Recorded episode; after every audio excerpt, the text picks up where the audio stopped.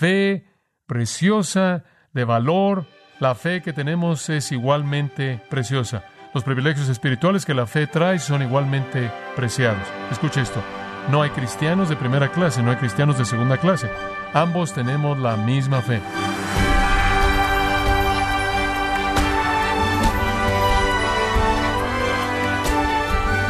Gracias por acompañarnos en este su programa Gracias a vosotros con el pastor John MacArthur. Cuando el personaje de caricatura Linus, el mejor amigo de Charlie Brown, dijo, no importa en lo que creas, siempre y cuando seas sincero. Él expresó lo que cree la mayoría de la gente. Pero ¿podemos aplicar esta filosofía cuando hablamos de la salvación? Bueno, hoy el pastor John MacArthur, en la voz del pastor Luis Contreras, nos enseña que la sinceridad no le salvará si cree algo equivocado. Estamos en la serie Mitos acerca de la salvación, aquí en Gracia a vosotros. Pedro quiere proteger al creyente. Él quiere que la iglesia pueda defenderse a sí misma en contra de este ataque incesante. Su preocupación es que la gente no se vuelva preso o víctima del ataque peligroso de los falsos maestros. Ahora hay básicamente tres defensas que usted necesita y Pedro va a abrirnos estas. Número uno, conozca su salvación. Número dos, conozca su escritura. Número tres, conozca su santificación. Esas son las tres cosas que usted necesita conocer. Él comienza aquí donde tiene que comenzar. La primera línea de defensa es nuestra salvación. Ahora nos va a decir tres cosas acerca de nuestra salvación. La fuente de nuestra salvación, el espectro de nuestra salvación y la certeza de nuestra salvación. Fuente, espectro, certeza. Veamos la fuente. De regreso al versículo 1. Simón Pedro, siervo y apóstol de Jesucristo, a los que habéis alcanzado por la justicia de nuestro Dios y Salvador Jesucristo, una fe igualmente preciosa que la nuestra. Ahora eso identifica esta identificación de nuestra salvación en términos de su fuente. A los que habéis alcanzado o recibido. Esto significa que nuestra salvación es un qué? Es un regalo, ¿no es cierto? Lo recibimos. La palabra es una palabra maravillosa, no una palabra común, no una palabra común. Este verbo significa obtener por suerte. ¿Usted recuerda cuando echaban suertes era una manera en la que Dios podía providencialmente controlar las circunstancias terrenales para revelar su voluntad de manera clara. Llegó a significar dado por una asignación. De manera clara se refiere a algo no alcanzado por el esfuerzo personal, no alcanzado por la habilidad personal, no alcanzado por la dignidad personal, sino algo que vino de manera pura de Dios, conforme Dios controló el darlo. De hecho, es designado a tal grado en ese sentido que la mayoría de todos los léxicos del idioma griego dice que significa alcanzar mediante voluntad divina. Dios usó el echar suertes como una manera de revelar su voluntad. Entonces se volvió sinónimo. Recibir por suerte significaba recibir por voluntad divina. Entonces Pedro está escribiendo a creyentes que han recibido su fe debido a que Dios quiso dárselas. Esto es maravilloso. El mismo verbo es usado en Hechos 1.17, por cierto, si usted quiere ver eso. Ahora, ¿qué quiere decir él con una fe o fe? Que han recibido fe.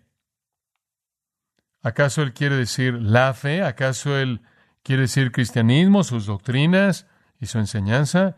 ¿O no es objetivo, sino subjetivo? ¿Está hablando él del poder para creer? Bueno, permítame responderle eso. Creo que la mejor manera de entender esto es entenderlo como subjetivo. Esto quiere decir que él está hablando del poder para creer. De otra manera, no habría razón para decir que han recibido fe del mismo tipo como la nuestra, si él está hablando de la doctrina, claro que solo hay un cuerpo de doctrina. Entonces usted no diría, esta persona recibió el mismo cuerpo de doctrina como esta persona lo recibió, solo hay uno. Pero si usted quiere decir fe subjetiva o el poder para creer, decir que esta persona recibió de Dios el mismo poder para creer como esta persona, ahora usted tiene algo que es sensato. No hay razón para decir que los dos tienen el mismo valor si usted está hablando de la fe objetiva, de la cual solo hay una posibilidad. No, Pedro está diciendo, la salvación es por la fe, que la fe viene de Dios en términos de su inicio. La fe salvadora entonces es de Dios. Ahora escuche con cuidado esto. De regreso en Primera de Pedro capítulo 1, él dijo que fuimos escogidos conforme a la presencia de Dios Padre. Pedro comenzó esa primera epístola hablando del lado de Dios, Él nos escogió. Pedro comienza la segunda epístola hablando de nuestro lado, nosotros creímos. Pero de nuevo es una fe que es recibida de Dios. Fe es la capacidad para creer. Fe es la capacidad para confiar en Dios. Y Dios la da. Estamos de regreso en Efesios 2, 8 y 9, ¿no es cierto? Porque por gracia sois salvos por medio de la que. Y esto no de vosotros. Es don de Dios. La salvación, incluyendo la fe para creer, es parte del regalo de Dios. De acuerdo con 2 Corintios capítulo 4, nuestras mentes están cegadas de tal manera que la luz del Evangelio glorioso no puede ser creído. Somos cautivos en la muerte, de acuerdo con Efesios 2, somos siervos del príncipe de la potestad del aire, somos hijos de desobediencia, que nos dirigimos a la condenación eterna, estamos muertos en delitos y pecados, estamos ciegos en la oscuridad y no podemos ver, y si creemos es porque Dios nos ha concedido una porción de fe. Entonces Él recibe toda la gloria. Aun cuando hablamos del asunto de los dones espirituales en Romanos 12, porque mediante la gracia dada a mí, digo a todo hombre entre vosotros, que no tenga un concepto más alto de sí que el que debe tener, sino que piense conforme a juicio sano, conforme a la medida de la fe que Dios ha dado a cada uno. La fe viene de Dios, es medida y concedida a nosotros para la salvación y para el servicio. Escuche Efesios 6:23. Paz a todos los hermanos y amor con fe de Dios Padre y el Señor Jesucristo. El amor y la fe y la paz vienen de Dios. Filipenses 1:29, porque a vosotros os ha concedido por causa de Cristo no solo que creáis en Él, sino también que padezcáis por Él, pero les ha sido concedido a ustedes por Dios, por causa de Cristo, creer. Usted no puede creer a menos de que Dios le dé a usted fe. Ahora escuche con cuidado lo que digo. La fe humana existe. Usted tiene el poder de creer algunas cosas, muy bien. Yo también. Esa es fe humana. Eso no tiene nada que ver con la salvación. La fe que usted tiene como un ser humano no es el tipo de fe que redime a alguien. La fe que salva es un regalo de Dios. Escuche lo que Pedro dijo de nuevo ahora en el versículo 1. Simón Pedro, siervo y apóstol de Jesucristo, a los que habéis alcanzado por la justicia de nuestro Dios y Salvador Jesucristo, una fe. La primera epístola para los que son escogidos. La segunda epístola para los que han recibido fe. Las dos van juntas. Somos escogidos por Dios, pero no sin fe. Pero esa fe es un regalo. Entonces Dios inicia la fe. Cuando el Espíritu Santo despierta el alma muerta en respuesta a oír la palabra de Cristo. Entonces la fe viene de Dios. Sin embargo, todos los hombres son llamados a creer y aquellos que no creen son condenados para siempre. ¡Qué misterio! ¡Qué misterio! Ahora, por favor, sigue el pensamiento de Pedro. A los que han alcanzado una fe igualmente preciosa que la nuestra. Igualmente. Isótimos, igual en valor significa. Es usada en un sentido político. Significa igual en rango, igual en posición, igual en honor, igual en precio, en el uso económico, igualmente valiosa, igualmente preciosa, igualmente honrada, igualmente privilegiada. Entonces lo que él está diciendo aquí es que todos hemos recibido la misma fe de rango, preciosa, de valor, honrada. La fe que tenemos es igualmente preciosa. Los privilegios espirituales que la fe trae son igualmente preciados. Escuche esto. No hay cristianos de primera clase, no hay cristianos de segunda clase. Ambos tenemos la misma fe. Eso es lo que Gálatas realmente está diciendo, conforme Pablo escribe en Gálatas 3:28.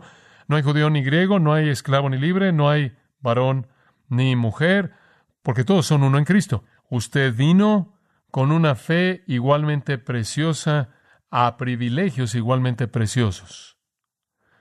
La raíz de esta palabra, la raíz de esta palabra es timios, lo cual significa honor, valor o precio. Pedro, por cierto, ama la palabra preciosa. 1 Pedro 1.7, 1 Pedro 1.19, 1 Pedro 2.7, 2 Pedro 1.4, una u otra forma de la palabra preciosa. Le encanta esa palabra. Ahora, ¿qué significa aquí? Que hemos recibido fe del mismo valor, el mismo tipo. ¿Qué quiere decir? Como la nuestra. ¿Qué quieres decir con nuestra? Bueno, algunos dicen que Él quiere decir, por cierto, literalmente con nosotros. Algunos dicen que Él quiere decir la misma fe como los apóstoles. Y lo que Él está diciendo es que aunque los apóstoles son llamados de manera única por Dios, habiendo visto al Cristo resucitado, y claro, habiendo tenido esas experiencias únicas con el Señor Jesús, y mientras que son bendecidos como testigos oculares de esa resurrección, y mientras que se les ha dado los dones de señales y maravillas, poderes milagrosos, mientras que son los destinatarios privilegiados de revelación divina, no tienen una fe más grande, no tienen una fe salvadora más preciosa que los cristianos ordinarios, comunes y corrientes, simples del diario. Cada uno de ellos tienen la misma fe salvadora preciosa. Bueno, quiero apresurarme a decir que eso es verdad, absolutamente verdad. Eso es absolutamente verdad. Pero eso no es probablemente lo que Pedro quiere decir aquí, porque no hay apóstoles que escriben esta carta, solo Pedro. ¿Por qué diría él nuestra? Ahí en el versículo 12, cuando él se vuelve personal, en el primer lugar en el que él simplemente dice Simón Pedro, siervo y apóstol, cuando él dice nuestra, él podría decir colectivamente con los apóstoles, aunque no están ahí, pero eso parece empujar el asunto. Si hubiera dicho conmigo como un apóstol, quizás lo habremos entendido de esa manera. Allá en el versículo 12, cuando se refiere a sí mismo, él usa el pronombre singular yo, yo, yo, mío, mío, mío. Entonces, él no está usando nuestra aquí en un sentido colectivo para referirse a más de un apóstol escribiendo esto. Dice usted, bueno, si no es con los apóstoles, entonces, ¿de quién está hablando él aquí? Lo más probable es que él tiene en mente el asunto judío-gentil. Y lo que él está diciendo aquí es, ustedes gentiles, dispersos por el mundo gentil, como son identificados en 1 Pedro 1.1, han recibido fe del mismo valor que los judíos, como la nuestra, como los judíos. Ahora, no podemos ser dogmáticos en esto. Él podrá referirse de manera colectiva a los apóstoles, pero de manera coherencia con otras cosas que Pedro había enseñado y experimentado, parece mejor tomarlo como si él hubiera estado haciendo referencia a este asunto judío-gentil. Acompáñeme rápidamente por un minuto al libro de los Hechos de regreso al capítulo 11. Permítame mostrarle por qué prefiero esta interpretación. En Hechos 11:17, de hecho, Pedro está reportando aquí de lo que el Señor hizo con los gentiles. Pedro tuvo un ministerio único a los gentiles, como usted bien sabe. En el versículo 15 de Hechos 11, Pedro reporta que el Espíritu Santo cayó sobre los gentiles, así como lo hizo en los judíos en Pentecostés. Y después en el versículo 17 él dice, si Dios por tanto les dio a ellos el mismo don que le dio a nosotros después de creer en el Señor Jesucristo, ¿quién era yo para estar en el camino de Dios, de tener a Dios? Él está diciendo que los gentiles recibieron el mismo don del Espíritu Santo después de haber creído que recibimos después de que nosotros creímos. Por lo tanto, recibieron el mismo creer, recibieron la misma fe. Observa el capítulo 15, versículo 8. El versículo 6 dice que los apóstoles y los ancianos se reunieron para ver este asunto en el concilio de Jerusalén. Había mucho debate. Pedro se puso de pie y dijo, Hermanos, vosotros sabéis que en los primeros días Dios escogió que por mi boca los gentiles oyeran la palabra del Evangelio y creyeran. Y Dios, quien conoce el corazón, les dio testimonio a ellos, dándoles el Espíritu Santo, así como lo hizo con nosotros, y no hizo distinción. Observe esto, entre nosotros y ellos, limpiando, purificando sus corazones. ¿Por qué? Por la fe, misma fe. Ahora, por tanto, ¿por qué prueban a Dios al colocar sobre el cuello de los discípulos el yugo que ni nuestros padres ni nosotros hemos podido llevar, pero creemos que somos salvos mediante la gracia del Señor Jesús de la misma manera que ellos. Me parece que Pedro está más bien enamorado con el mismo fenómeno de salvación con respecto al judío y al gentil. Y cuando usted lleva ese tipo de manera de pensar esta epístola, él está diciendo, estoy escribiéndole a esos, entre paréntesis, gentiles, que han recibido una fe del mismo valor preciado que nosotros judíos hemos recibido. La primera y segunda epístola, escrita a iglesias dispersas en el mundo gentil, constituida primordialmente de creyentes gentiles, el tono ciertamente es más amplio que los judíos. La pared intermedia que separaba ha sido derribada, como Efesios 2 dice. Pedro recibió una ilustración muy vívida de eso en Hechos 10 con Cornelio y la visión que él tuvo en su encuentro único con lo sobrenatural. Y entonces él estaba enamorado de esta fe igualmente preciosa que le pertenecía al judío y al gentil. Esta palabra de nuevo isotimos era usada de manera particular en el mundo antiguo con extraños y extranjeros que habían recibido ciudadanía por igual en una ciudad. Josefo, escribiendo de Antioquía, dice que en Antioquía los judíos recibieron todos los derechos de ciudadanía y eran llamados isotimoi. Eran llamados iguales en honor y privilegio con los macedonios y los griegos que vivían ahí. Entonces Pedro está dirigiendo su carta a estos isotimio. Tienen una fe que es igual. No hay judío ni gentil. Dios nos ha dado a todos la misma fe salvadora. La fuente de salvación, Dios. Él nos dio la fe. ¿Y cuál fue el medio? Por, observa el versículo 1, por la justicia de nuestro Dios y Salvador Jesucristo, por la justicia de nuestro Dios y Salvador Jesucristo. Esta frase también podría tener varios énfasis. Escuche con mucho cuidado. Justicia puede significar justicia, puede significar algo que es equitativo. Entonces, algunos comentaristas dicen que lo que está escribiendo es esto, que ustedes gentiles han recibido el poder para creer la misma fe preciosa como nosotros judíos, porque Dios es justo y equitativo. Y entonces Él da lo mismo a ambos. Ese es un significado posible. Si tomamos ese significado, entonces está diciendo que Dios no respeta personas, sino que nos ha dado a todos de manera equitativa el mismo tipo de fe preciosa para creer en Jesucristo, seamos judíos o gentiles, y por lo tanto somos llevados para recibir y entonces recibimos al mismo Espíritu Santo, recibimos los mismos privilegios espirituales, porque Dios es equitativo, nadie es más digno que nadie más, porque nadie es digno, punto. Pero por otro lado, esta palabra maravillosa, justicia, también puede significar la rectitud misma de Dios, el poder mismo justificador que Dios posee, capacitándolo para redimir a pecadores. En otras palabras, tenemos fe para creer y somos salvos porque la justicia de Dios nos es dada. Es la justicia de nuestro Dios y Salvador Jesucristo imputada a nosotros. Parece que esa última es más coherente con la enseñanza del Nuevo Testamento que cuando usted tiene la salvación ligada a la justicia de Dios, no está ligada a su aspecto equitativo, tanto como está ligada a su santidad, pureza, justicia en el sentido sin pecado, la cual es imputada a nosotros o concedida a nosotros de Dios en Cristo. Entonces tenemos fe únicamente porque Dios la da. Y somos salvos únicamente porque Él nos imputa justicia. Él nos concede justicia. Este es el punto central de Pablo. Simplemente, de manera rápida, Romanos 3, 26 para manifestar, como digo, su justicia en el tiempo actual, para que Él sea el justo y el justificador del que tiene fe en Jesús. Cuando uno coloca su fe en Jesús, la fe dada por Dios, Dios justifica. Misma palabra, Dios hace justo. Romanos 4, 5, pero al que no obra, sino cree en aquel que justifica o hace justo, al impío, su fe le es contada por justicia en los textos de salvación del Nuevo Testamento, en donde usted tiene fe y justicia, la justicia no es la equidad de Dios, la justicia es la santidad de Dios imputada al hombre.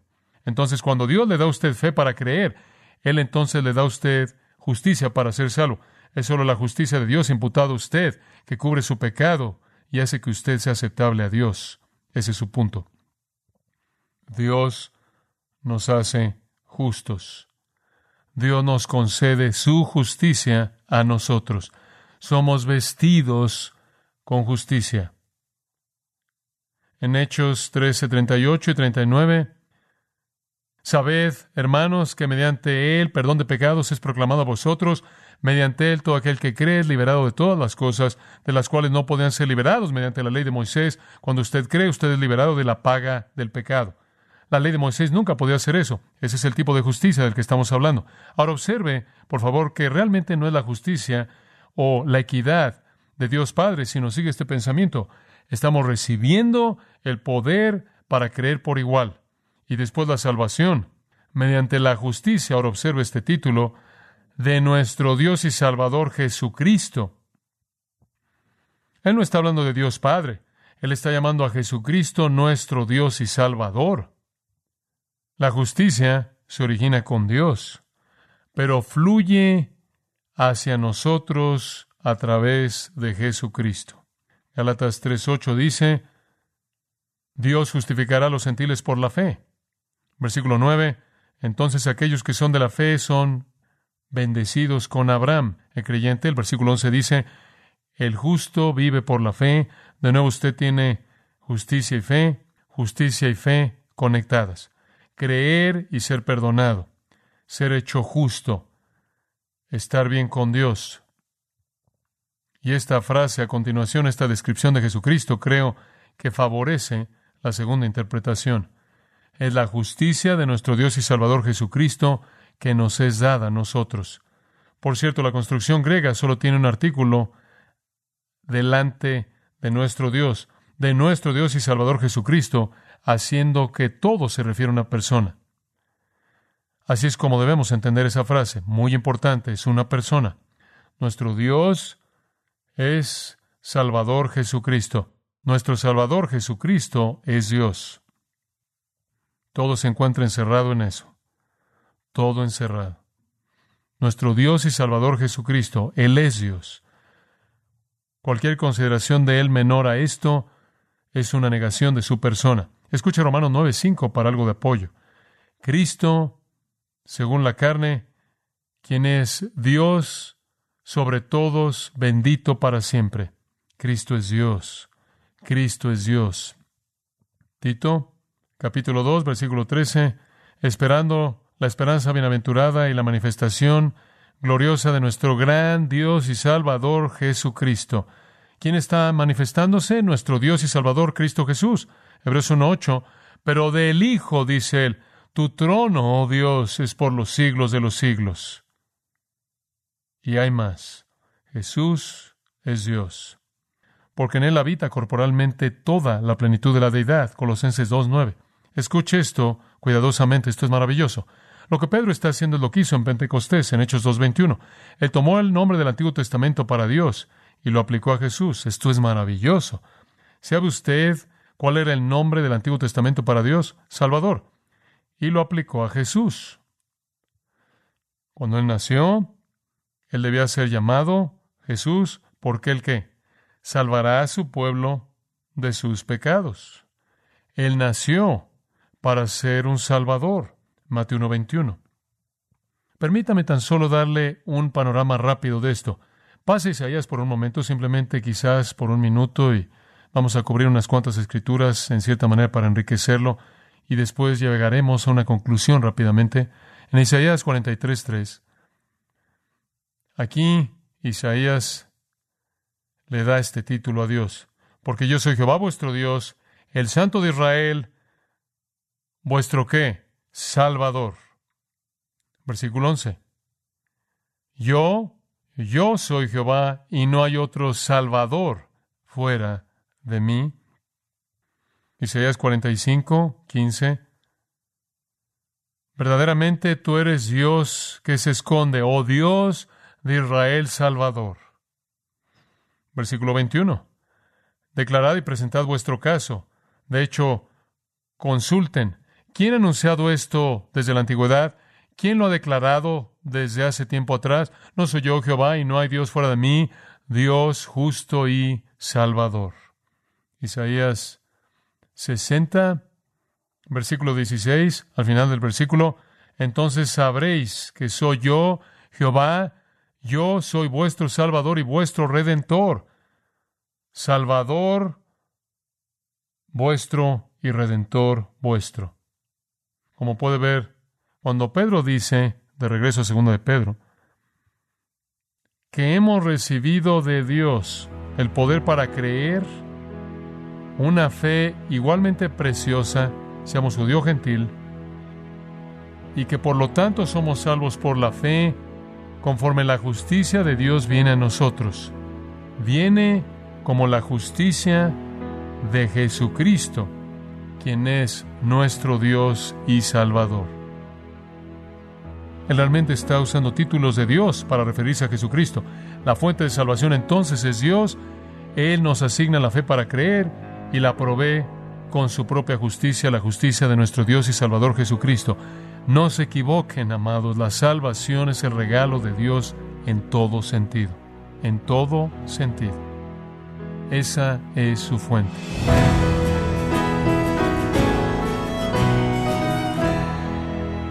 John MacArthur nos recordó que Dios es la fuente de la salvación, que nos es entregada en base a la justicia de nuestro Señor y Salvador Jesucristo, en la serie Mitos acerca de la salvación, en gracia a vosotros.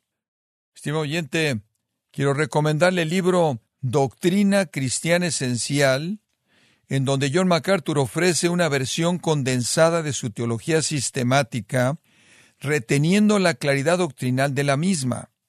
Adquiéralo en la página de gracia.org o en su librería cristiana más cercana. Recordándole que puede descargar todos los sermones de esta serie Mitos acerca de la salvación, así como todos aquellos que he escuchado en días, semanas o meses anteriores, animándole a leer artículos relevantes en nuestra sección de blogs, ambos en gracia.org. Si tiene alguna pregunta o desea conocer más de nuestro ministerio, como son todos los libros del pastor John MacArthur en español o los sermones en CD que también usted puede adquirir, escríbanos y por favor mencione la estación de radio por medio de la cual usted nos escucha en gracia a vosotros. Es importante conocer no solo el país y ciudad de donde usted nos escucha, sino también la radio. Para quienes contactan nuestro ministerio por primera vez, pueden solicitar una copia del mensaje de promoción sin costo alguno, un mensaje por oyente únicamente. Si usted vive en los Estados Unidos o Puerto Rico, escríbanos a Gracia Vosotros, P.O. Box 4000, Panorama City, California 91412 o puede escribirnos a través del siguiente correo electrónico radio arroba Queremos agradecerle su tiempo y sintonía en nombre de John MacArthur y del personal de este organismo e invitarle para que nos acompañe en la próxima edición y así juntos continuar desatando la verdad de Dios un versículo a la vez, en gracia a vosotros.